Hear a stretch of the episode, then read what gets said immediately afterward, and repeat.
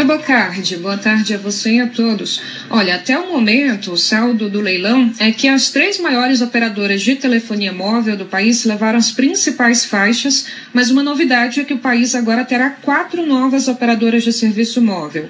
O leilão continua, começou hoje pela manhã, e a expectativa é que ele só termine na sexta-feira.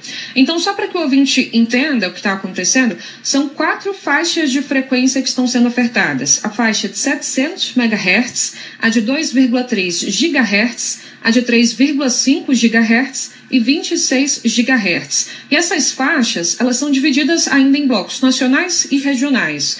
As operadoras Claro, Vivo e TIM arremataram hoje pela manhã três lotes na faixa de 3,5 GHz, considerada a principal do leilão da 5G da Anatel.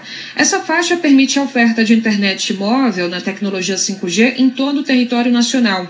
O edital previa ainda um quarto lote nessa faixa com abrangência nacional, mas não houve lance. Já a faixa de 700 MHz, que foi a primeira a ser leiloada, ela foi arrematada pela Winit 2 Telecom, do Fundo Pátria. Ela deve ofertar internet móvel 4G para as rodovias federais e localidades sem conexão. Além disso, foram, foram leiloados os blocos regionais das 3,5 GHz, que teve cinco vencedoras, mas três delas são estreantes: a Brisanet, o consórcio 5G Sul e o Cloud Tuyu. Ou seja, além da Winit, essas três outras operadoras de internet móvel arremataram certames. O diretor-presidente da Anatel, Leonardo Euler Moraes, disse mais cedo que o 5G vai moldar a sociedade.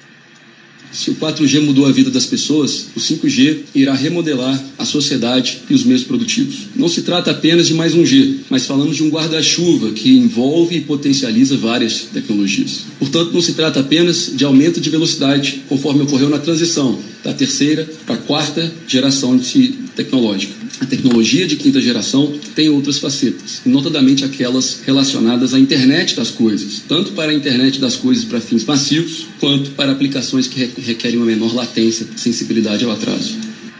O leilão ele tem valor de arrecadação total previsto de cerca de 50 bilhões de reais caso todos os lotes sejam arrematados. Mas como eu comentei, o leilão continua, então eu continuo acompanhando por aqui. Qualquer novidade eu também repasso para vocês. Bocardi. Ok, Débora Fortuna, muito obrigado. Já falamos bastante sobre isso na abertura.